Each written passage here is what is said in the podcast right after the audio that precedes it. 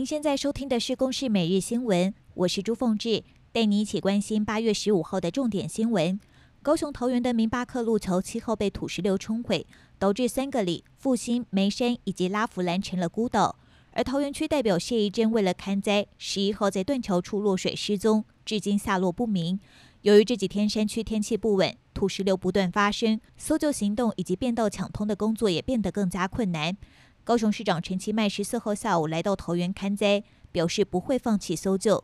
消防人员，好，还有啊特搜人员，都还是啊全力的啊，希望说能够啊这个啊来在最短的时间，好能够来啊抢救我们现代人。新冠病毒不止攻击肺部，有一名确诊个案在准备出院之前，似乎出现了失忆的后遗症，医院紧急安排做检查，发现患者脑血管出现血栓损伤。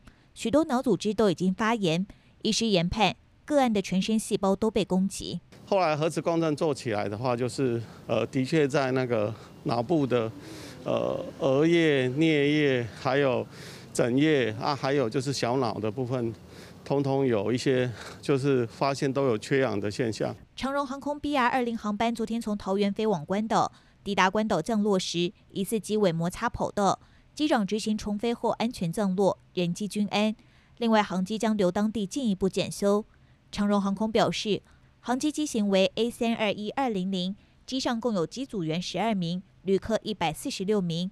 为了确保飞航安全，该航机将会留置当地进一步检修。返程 BR 一九航班共计有一百四十六名以及一名婴儿。长荣航空也将会安排旅客前往饭店休息。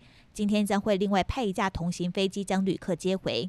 疫情持续趋缓，国内昨天新增三例本土病例，四例境外移入，以及两例死亡个案。从十六号开始开放预约施打高端疫苗，符合预约资格的对象包含了三十六岁以上的民众跟二十岁以上的第九类对象。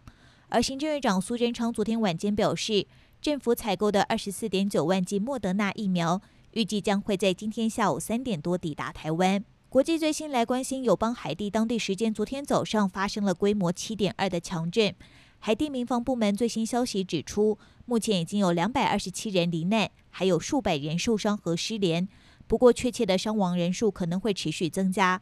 海地总理亨利宣布全国进入紧急状态，为期一个月的时间，并且呼吁国内要团结起来。以上由公视新闻制作，谢谢您的收听。